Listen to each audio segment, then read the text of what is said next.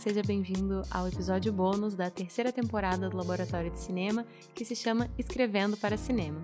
Hoje você vai ouvir uma conversa que eu tive com a Gabriela Amaral Almeida, que é roteirista e diretora de longa-metragem, e a gente conversou um pouquinho sobre o processo criativo de fazer roteiros, também trouxe um pouco das questões que eu tinha prometido sobre produção seriada, e a Gabi trouxe grandes insights a respeito do fazer escrita. Como sempre, não precisa se preocupar em anotar o que ela recomenda, os livros e tal, porque no final eu vou chegar com essa colinha. Então, se você quiser anotar, que seja algum insight, alguma frase que te marcou.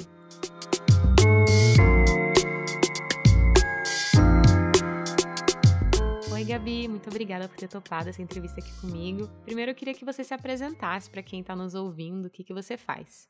Então, Luli, obrigada pelo convite. Eu sou a Gabriela Amaral Almeida, sou roteirista, dramaturga e diretora de cinema. Dirigi os longas é, A Sombra do Pai e O Animal Cordial. É um prazer estar aqui. Então, eu quero entender como é o seu processo de criação dos roteiros, de onde você parte, de onde vêm as ideias e como elas viram um roteiro. É uma pergunta universal, né?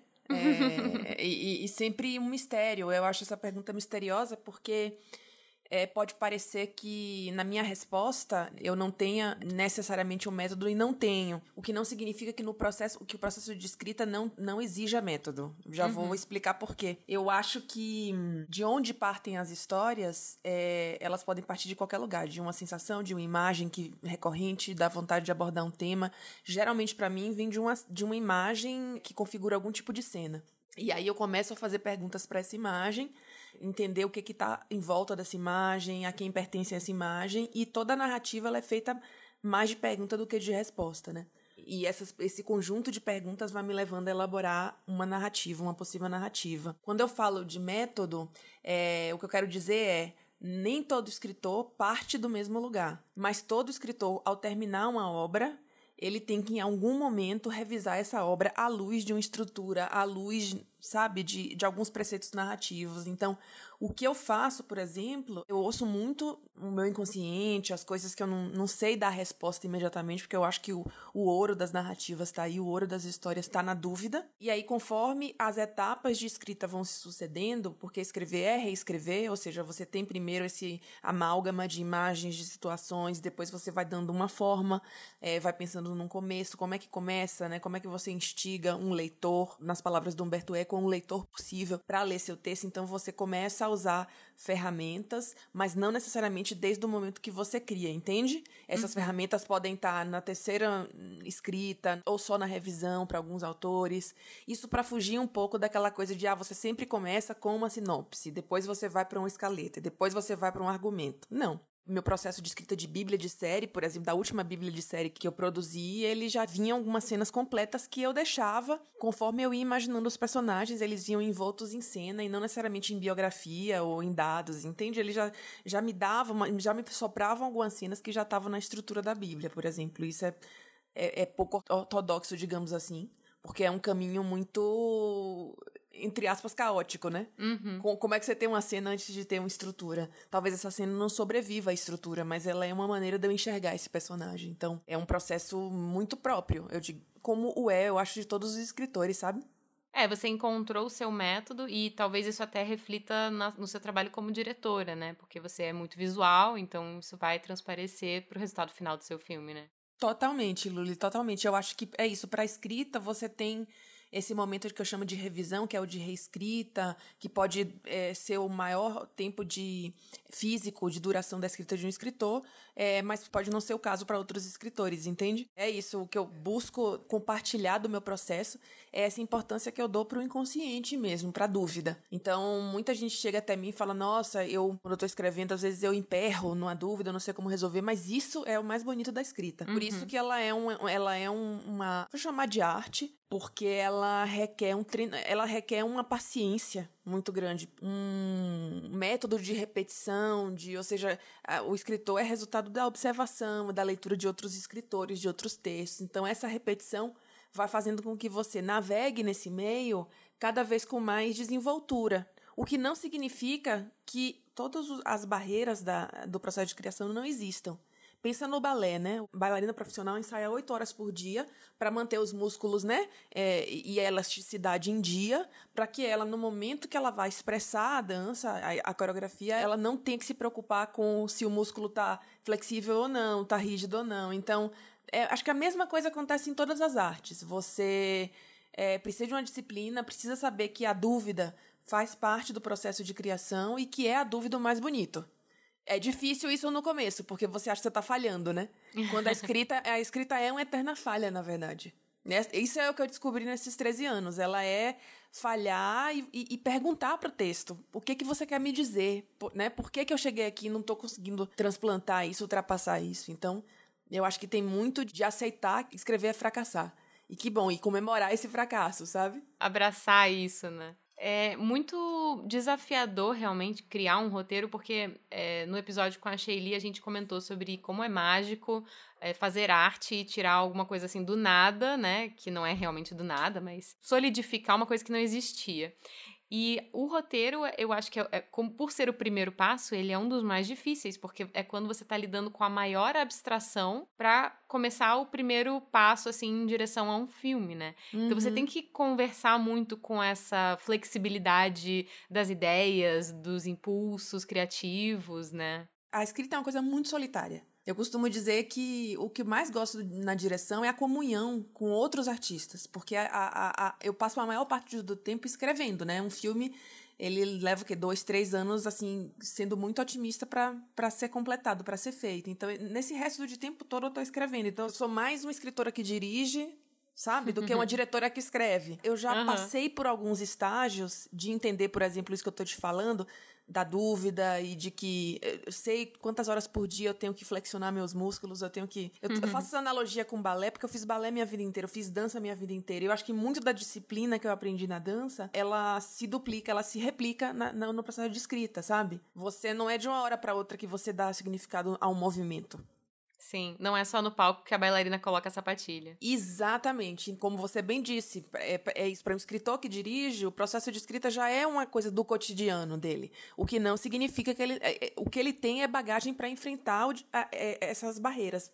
Essa paciência, entendeu? Ok, eu não posso flexionar meus músculos todos de vez, eu não posso ensaiar 20 horas, porque eu vou fatigar os meus músculos, não é isso? Eu não posso querer entender toda a coreografia numa só semana. Eu preciso dormir, eu preciso sonhar, isso precisa sedimentar. Então a mesma coisa é com escrita. Pro escritor iniciante, isso é angustiante. Eu já vi muita gente desistir, né? Uhum. Que, que tem, tem condições de ser é, um bom escritor, mas não tá afim de enfrentar essa solidão. Sim. Até citando uma, uma escritora que eu gosto muito, que é Alice Munro, que é uma escritora canadense, né, de ficção, uma romancista, caminhando para os seus 90 anos. Eu me lembro que na época que ela ganhou o, o Nobel, perguntaram para ela: e aí, quais são os próximos planos? Ela: não, agora eu vou viver. eu não quero mais escrever, né? Eu quero viver, porque é isso, a vida, uma vida cotidiana de escrita não é só inspiração, né? É muito, é muita disciplina disciplina para que no momento de criar você esteja não se preocupando em passar marcha, não se preocupando com coisa básica, né? Sim. Mas com os problemas da escrita mesmo. Bom, eu parto do pressuposto que não existe pergunta ruim, ruim é não perguntar. Isso, então... Luli. Eu, eu, o meu pressuposto é ainda mais abrangente. Eu acho que não existe texto ruim. Existe texto que oferece dúvidas e o escritor teve preguiça de responder. Olha. E aí esse texto acaba sendo produzido, por exemplo, falando no cinema, ele é produzido verde, mas assim, não existe um texto ruim, não existem, para mim não é o estágio. Se você levar um texto pouco escarafunchado para tela, né, pouco examinado, pouco trabalhado, você vai ter uma obra é, falha, não porque o texto é em si ruim, mas ele tá num estágio que ainda não é o estágio de ser adaptado, né, de ser colocado na tela. Muito cru, né? É, Ainda com as perguntas todas, né? Ainda com as perguntas. Mas por que, que isso acontece? Tanto que o crítico, você mesmo é, é, deve passar por isso, né? Você fala, nossa, mas esse personagem, por que, que acontece isso? Por que, que... E aí você vai vendo as inconsistências, né? E essas inconsistências vêm muito, muitas vezes vêm de dramaturgia, né? Uhum com certeza. É, mas enfim, eu queria justamente fazer as perguntas assim mais básicas, que eu acho que às vezes as pessoas têm vergonha de perguntar, por exemplo, numa coletiva de imprensa, numa coisa uhum. assim, sabe? Porque uhum. eu acho que é uma dúvida que pode ser muito comum. Então, você falou sobre essa questão de, de deixar o roteiro amadurecer, né? Dar uma dormida em cima daquilo. Uhum. E às uhum. vezes você perceber que tem algumas cenas que não vão pro material final. Você já resgatou alguma coisa da sua lixeira para trabalhar novamente? Muito. Inclusive, tem um arquivo chamado Lixos de Texto. Várias versões de lixos de texto. E aí eu sempre revisito esses lixos, principalmente os lixos mais antigos são os mais preciosos que tem cenas lá ali é, que de repente não estão na cena, mas eu vou usar na hora de dirigir. Eu lembro daquela situação, sabe, Luli? Uhum. Que não foi para a cena final, mas que ajuda eu a entender o personagem. Eu posso usar essa cena, por exemplo, em ensaio. É isso, eu acho que, que a gente está sempre. O material é muito elástico de, de ficção, né? É, então, é, você nunca pode jogar nada fora. Eu sou dessa escola. Maravilha. Como também você, durante o processo, não deve se apegar a nada. Ah. Olha que coisa louca. ou, ou, seja, as coisas viram lixo. Ai, meu Deus, eu levei uma semana escrevendo esse, essa cena. Paciência. Você levou porque você tinha que levar essa semana para entender essa questão. Uhum. Que agora que faz você tirar essa cena do texto, entendeu? Incrível. Então, por isso que é paradoxal. É uma reciclagem eterna, né? Vai pra lixeira, é. volta. É. Ainda nessa questão de perguntas que talvez as pessoas tenham vergonha de perguntar para roteiristas. Quando você tá escrevendo um longa, você, toda vez que for sentar para escrever, você vai reler o roteiro inteiro? Não, jamais. jamais, porque assim, assim, porque isso é, é uma tortura, né? Sim. Porque o que, que acontece? É, se você não trabalha por sessões de texto, ou seja, hoje eu vou resolver o terceiro ato, que eu acho o ato mais difícil de resolver na construção do suspense, tá? É, não é assim, para o gênero que eu gosto de escrever, é onde tudo se, de alguma forma, se entrelaça. Não pode se entrelaçar de uma maneira óbvia, né? Claro. É, então, a, a, o desafio de escrita tá nisso. Imagina se eu fosse, todo dia que eu sinto para escrever o terceiro ato, voltar pro primeiro. Eu nunca me aprofundaria, entendeu? Sim. É, o meu próximo filme, eu acabei de escrever o texto. Quando eu fui reler é, o tratamento, eu já vi coisas que eu vou mudar, mas eu preciso de uma distância. Uhum. Se eu cheguei no fim do terceiro ato, eu preciso deixar isso se distanciar no sentido de, de que isso ganhe um corpo como texto e eu ganhe um, um distanciamento como crítica, como leitora crítica da obra, para que eu vá impiedosamente até ela e fale isso sai, isso fica, isso expande, isso não expande. Então é isso, eu, eu acho que não existe deadline. Deadline é, é a pressão externa, porque senão um, um, escritor nunca livraria o texto da mão, né? É verdade. Mas assim, não, não façam isso, não, não escrevam por sessões, assim, e são sessões que vocês determinam, não é por ato. Pode ser, hoje eu vou resolver a sequência da fuga da menina sequestrada. Uhum. Então, é, eu tô fazendo uma história aqui sobre uma menina que é sequestrada e que acaba, enfim, descobrindo que a vida é melhor com o sequestrador do que com a família original. Uhum. E aí eu tô fazendo aqui, é nessa sequência de fuga que ela, que ela se dá conta que ela vai voltar. Como é que eu construo isso?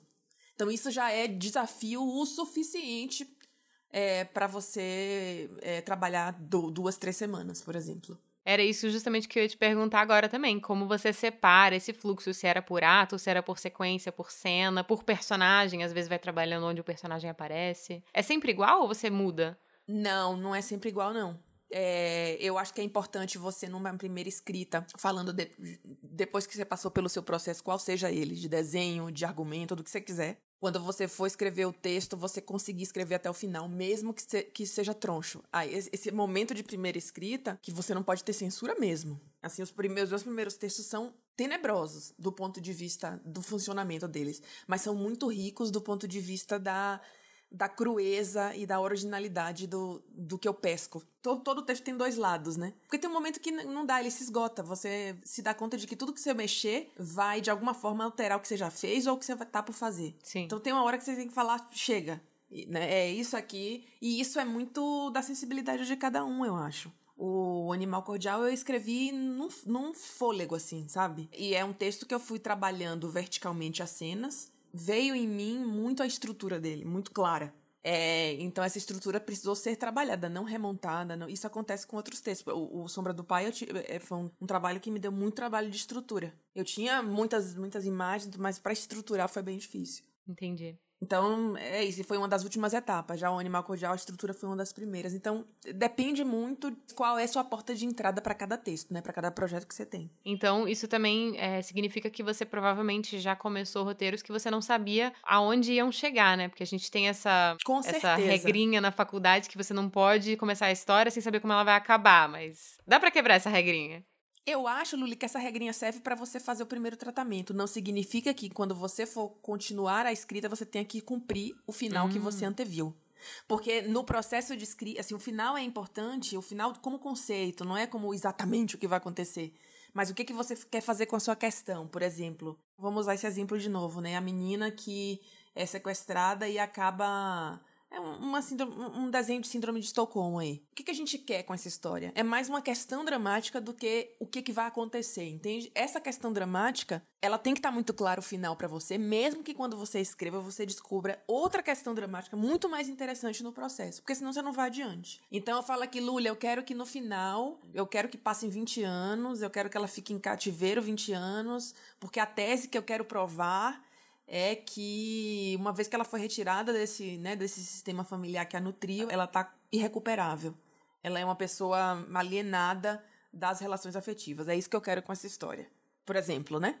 E aí eu começo a escrever seguindo essa bússola para chegar no fim, reler e falar: "Nossa, não é isso que eu quero falar. Eu quero falar, na verdade, que essa menina Assim, que os laços nunca morrem, né? O que eu quero provar é que quem te nutriu nos primeiros anos de infância, é, como esses laços são tão fortes que quando você retoma mesmo mais velha, né, você recupera esses laços. Então eu quero provar isso. Então eu vou reescrever agora. Então é, é nesse sentido, é mais com, uma, com, em relação à premissa dramática que a gente tem que ter noção de onde vai o nosso texto do que como, como cenas, situações específicas, entende? Perfeito.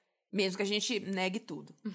Legal. Para você, qual que é a maior diferença entre roteirizar um material que você vai dirigir e roteirizar algo para outra pessoa dirigir? Nenhuma, zero. Hum.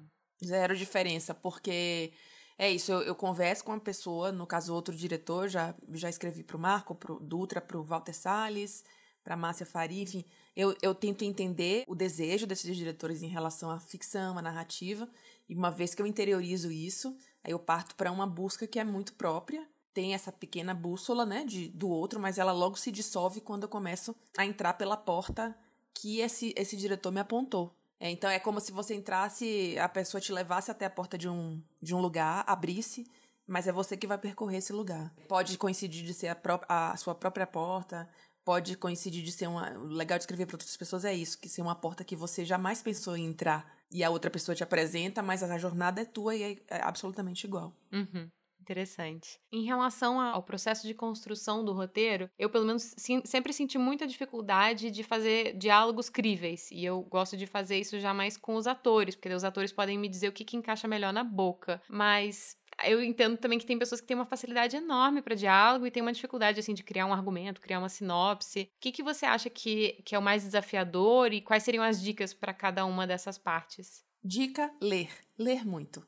Assim, não existe escritor sem leitura. É, isso para mim é, é, o exercício de barra do escritor, sabe? Para falar de balé. então, se você, se você não tem resistência muscular, você não faz os movimentos. Você não dança. Então, a mesma coisa que você precisa de um vocabulário, de uma dieta de literatura e dramaturgia é, e aí você vai medir aí o que você, o que você precisa, porque senão você não consegue, é, é isso, você não consegue resistência para enfrentar. Quando você fala em diálogo, diálogo é uma coisa que eu gosto. Por que, que para mim a, a, questão básica na hora de escrever um diálogo é por que, que essas pessoas estão falando? O que que o diálogo, para que que esse diálogo serve? E aí quando você começa a se perguntar por que que essas pessoas estão falando, o que, que elas querem dizer, na verdade, é, nas entrelinhas, mas não tem coragem porque é, determinado contexto social não permite, ou determinada situação não permite. É, você começa a fazer, novamente, perguntas para os personagens que falam. Por que, que esses personagens falam? O que, que esses personagens falam quando estão sozinhos? O que, que eles falariam se eles estivessem com a mãe?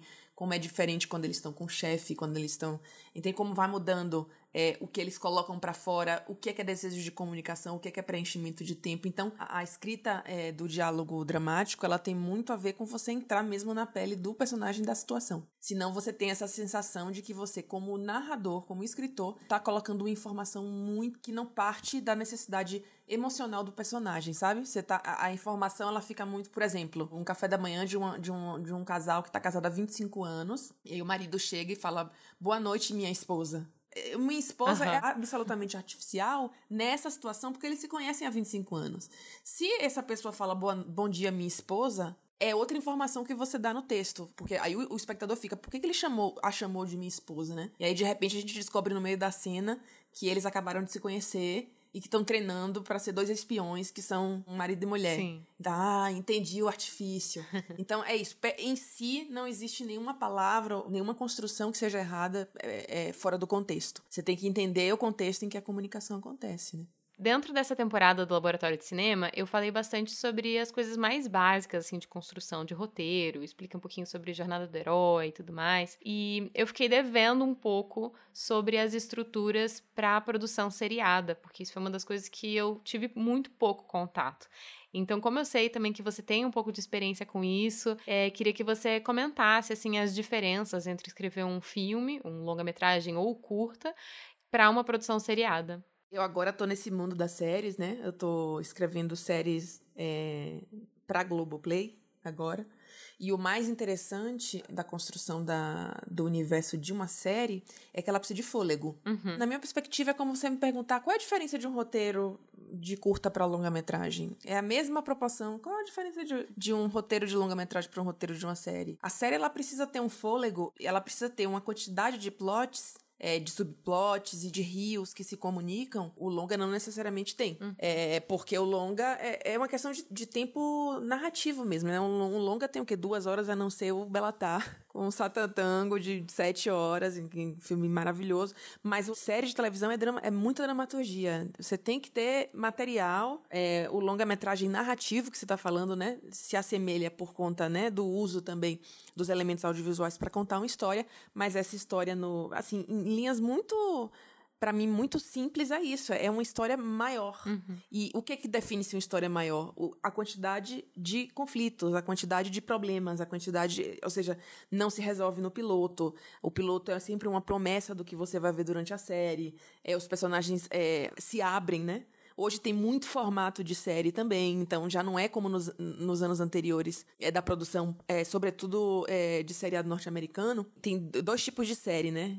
Segundo os americanos. As procedurais, né? Que apresentam, por exemplo, uma estrutura narrativa como House uma estrutura narrativa fixa que se repete cada, a cada semana, Dr. House resolve um caso. Sim, e sempre termina como começa, né? E sempre termina como começa. A gente tem um final fechado, tem um arco de temporada é, de um drama pessoal desse personagem, mas a gente vai recebendo isso de presente enquanto vai vendo a mesma estrutura narrativa. Hoje, com o Video On Demand, esse tipo de seriado envelheceu, por exemplo. Porque as pessoas querem fazer binge, né? Elas querem assistir tudo, tudo de uma vez só. Sim. Então é quase. Hoje você tem a possibilidade de forjar uma estrutura narrativa que é um filmão Sim. de 7, 10 horas. Um filmão no sentido de você não tem repetição de estrutura, você não tem repetição de caso. Por exemplo, Chernobyl, que é um, uma série que eu acho maravilhosa. Nossa, eu também amei. Até a Twin Peaks, eu acho, do, do Lynch, a primeira temporada, que é muito revolucionária, previa isso, né? Você não consegue parar de ver aquilo, né? É o contrário do House para mim. Você tem ali uma ideia de que você tá vendo uma investigação, você tem uma ideia de que você está vendo uma estrutura fixa, mas na realidade você está aprofundando nos personagens e no inconsciente desses personagens. Então é, é um movimento até contrário. Você é atraído achando que é um. com uma, uma finurinha de plot de, de detetive, quando na verdade você está entrando cada vez mais na psique desses personagens que são mais complexos. Ou seja, o detetive em Twin Peaks ele é, ele é mais complexo e, e, e mais enigmático do que um detetive de uma série como The, The, Killing, por exemplo, que é muito interessante, mas é uma procedural, né? Uhum. Tem o processo das pistas, o que, que vai. Enfim, há uma, uma janela imensa de, de formatos e de possibilidades. Não há só um, um só formato. Acho que a televisão ela está muito expandindo essa, essa noção de, de, estrutura. A gente vê estruturas novas a cada, cada produto. Mas em, se eu pudesse resumir, é isso, Luli. Não dá para você fazer uma série com uma pergunta que cabe num curso de 10 minutos. Uhum, perfeito. Entende? Uhum. Não dá. Então, você precisa de expansão, né? E você tinha mencionado antes que você é, criava bíblias de personagem, né? Fala um pouquinho mais sobre o que é uma bíblia, o que precisa constar. É uma questão que ajuda a organizar o pensamento para o escritor e também para a produção. Você precisa sempre de uma bíblia de série para você entender o que, que você demanda. Isso falando de um showrunner, ou seja, de alguém que coordena a escrita de uma série. O coordenador, o coordenador geralmente ou tem pessoas que trabalham os textos segundo a orientação dele, ou então ele mesmo escreve tudo, que hoje também é outra tendência. Uhum. Então você tem, por exemplo, Chernobyl é todo escrito por uma pessoa só. The Way, a primeira temporada que eu acho muito bonita, é toda escrita pela Brit Marley e pelo parceiro que é diretor, né? Então, é isso. Até a própria, o próprio caráter das salas de roteiro, ele muda conforme as necessidades do projeto, né? Conforme o DNA do projeto. Então você me pergunta da Bíblia. Então o que, é que tem a Bíblia, né? A Bíblia tem ali é, o começo, meio e fim de uma série. Qual é o tema é, central dessa série? O que, é que você vai abordar? De novamente falo para você daquele do que a gente falou antes, né? Qual a questão que você vai abordar nessa série e Sim. como você pretende levá-la adiante? Uhum. Isso já é um trabalhão assim para um escritor e dá à produção a ideia de que ele tem pleno controle criativo do que vai acontecer. Em termos de drama, de cena, não necessariamente. Mas em termos de, de vetor de orientação, ele tem muita noção do que ele vai fazer com esse universo.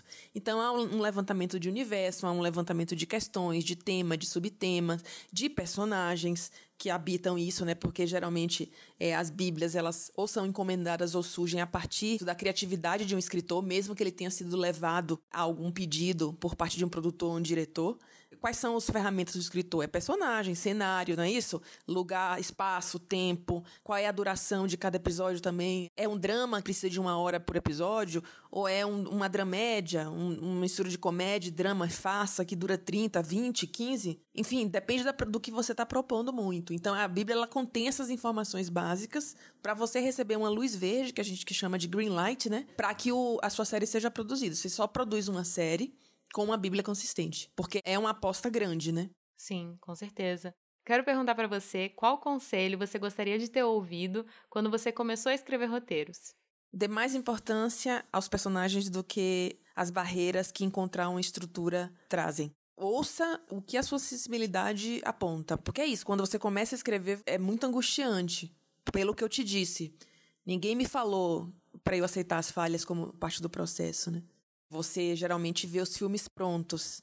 Então, é isso. Eu queria que alguém tivesse falado para mim: procura os roteiros. Os filmes prontos, você nunca vai conseguir escrever um filme pronto no roteiro, porque não é disso que se trata, né? Então, acho que eu falaria isso. Escute é, os personagens que estão surgindo aí dentro e procure ler roteiros. Se você mira num filme pronto, é uma quantidade tão grande de especificidades que competem à narração cinematográfica e não necessariamente à escrita do roteiro que você fica doido, né? Sim. Sabe, o que é que é um roteiro bom? É o filme? Não, não é o filme. Um roteiro bom é um roteiro que dá condições que você interprete cenas e chegue a um filme. Tanto que se você entregar um roteiro para cada diretor diferente, vão ser filmes completamente diferentes. Com certeza. Eu gostei que esse seu conselho tem a ver também com. Eu não sei como é que foi a sua formação especificamente, se você teve mais professores homens, mulheres, mas eu acho que esse conselho ele vai nessa, nessa intuição feminina, né? Que a gente sempre é ensinado a aprender as regras e, e, e fazer conforme o sistema, mas muitas vezes tem alguma coisa dentro da gente que seja uma essência, seja alguma coisa assim que, que é mais natural, que a gente pode ouvir, né? Isso é o mais valioso. Porque é isso, você vai usar, não se preocupe, você vai usar as ferramentas de estrutura depois, em algum momento do processo. Assim, você não pode cortar uma madeira se você não tem a madeira. Uhum. Você não pode construir uma casa sem tijolo, sem. Você tá, tem lá todas as ferramentas, todos os tratores e não tem o material. Então, o material é vem, vem do inconsciente. E isso é o mais valioso. Eu acho, por exemplo, que o conteúdo de uma Bíblia para falar de série é um negócio muito valioso. Mesmo que você não tenha nada ainda estruturado ali, porque você não tem roteiros na Bíblia necessariamente, você tem sinopses, né? O que é, que é uma sinopse? Uma história contada ali, é, não em prosa, porque não é literatura, mas contada de modo direto, começo, meio e fim, com algumas ilustrações de espaço, algumas ilustrações de, de situação. Como eu te disse que acho valioso uma primeira versão de roteiro, porque é ali que está o cru, né? Ali é que está o joy do processo de escrita para mim que é a partir daquela massa que você vai fazer alguma coisa, né? Dei algumas recomendações de livros, um material basicão aqui no, na temporada para quem quer escrever roteiro. Então eu queria entender se você tem alguma recomendação que, que saia desse basicão feijão com arroz, Sid Field e Joseph Campbell para recomendar. E também o que, que faz um roteirista quando ele quer ser um roteirista, né? O, qual porta ele vai bater?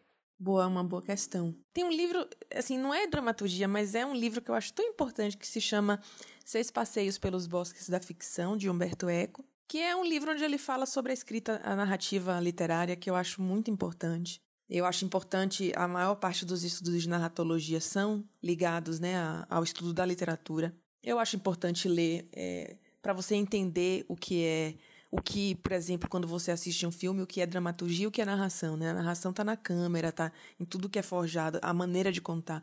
E a dramaturgia é a ação pura. Outra coisa que eu recomendo é ler peça de teatro também. Eu acho muito importante. É uma leitura que parece fácil, mas é uma leitura complexa porque justamente tipo, em dramaturgia está tudo no subtexto. Então, um texto dramatúrgico pode ter 20 páginas, você levar 30 minutos para ler, mas levar uma vida para interpretar, né? Sim. Porque é isso, depender das palavras, dos gestos, das ações, é, aí é que você vai tirando conclusões sobre o texto. Você não tem uma voz narrativa para te guiar, como na literatura, mas também a literatura tem suas complexidades. Não, não quero colocar uma acima de outra, porque eu acho que tanto o cinema quanto a literatura quanto a dramaturgia tem suas regras próprias. Mas, mas ler dramaturgia, né? Ler dramaturgia é um primeiro passo de você entender dramaturgia audiovisual. Tem um livro também do Mamet chamado Os Três Usos da Faca, que eu acho muito legal, assim, que dá muitos insights.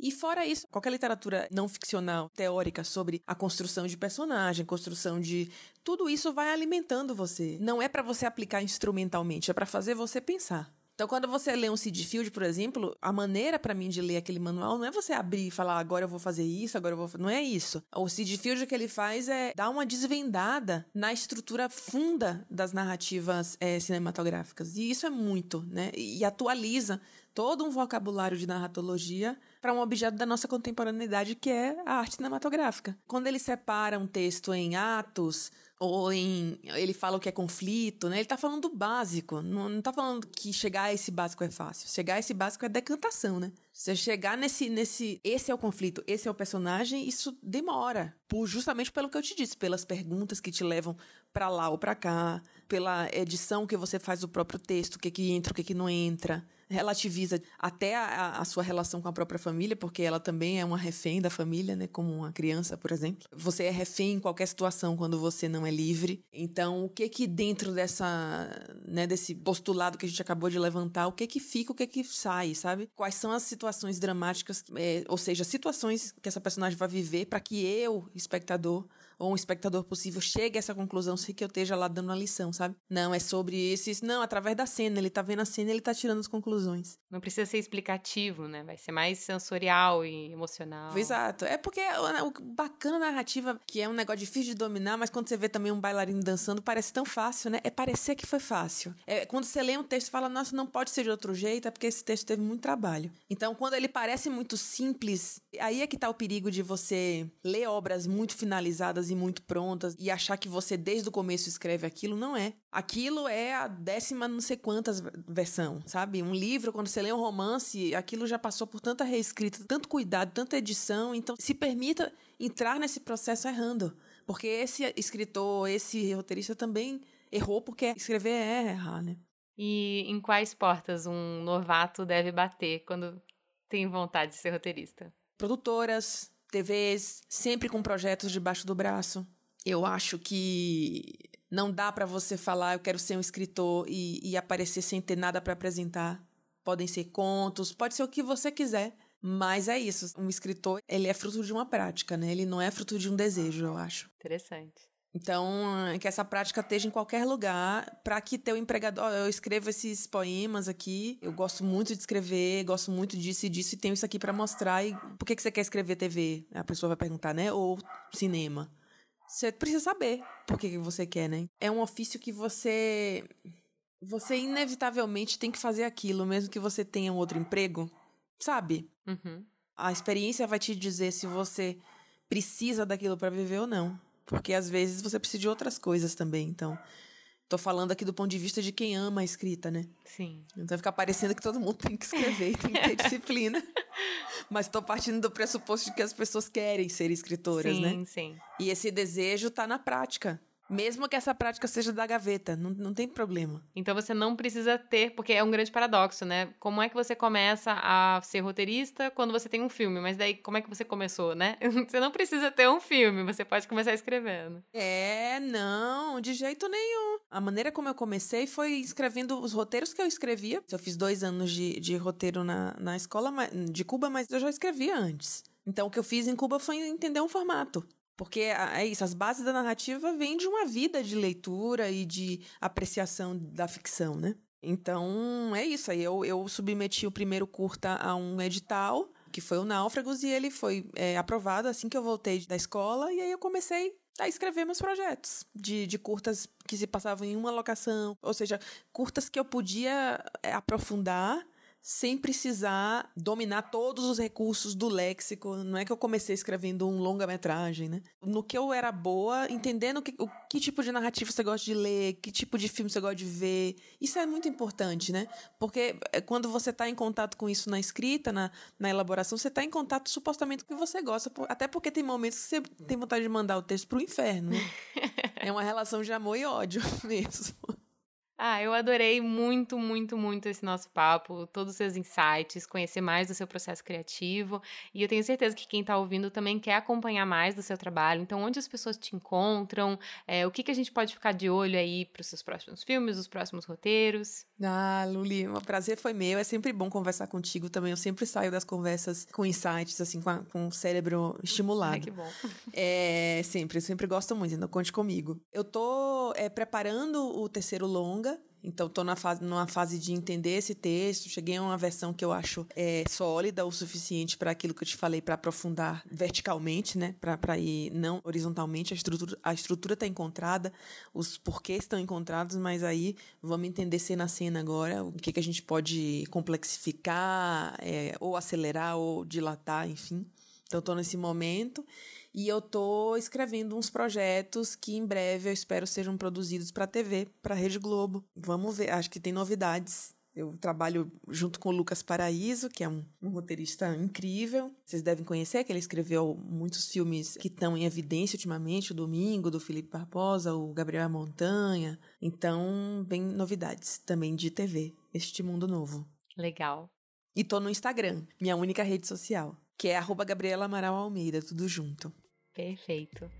Maravilhosa. Ah, foi muito bom.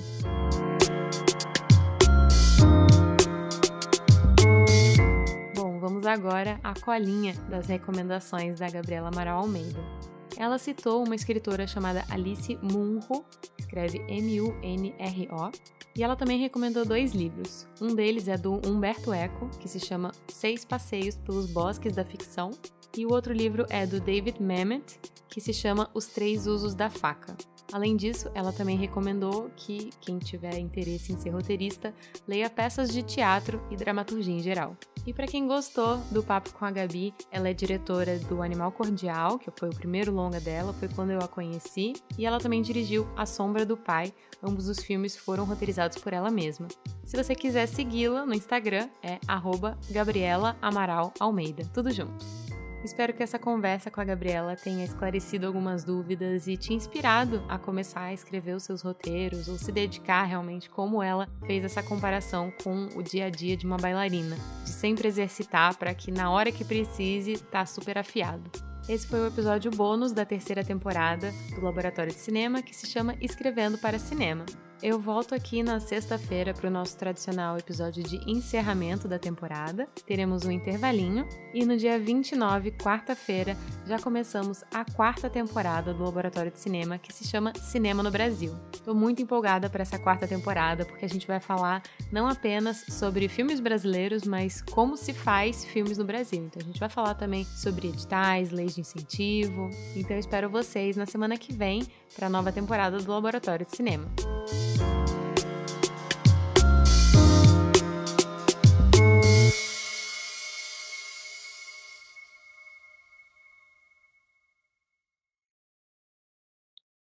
Achou que tinha acabado, né?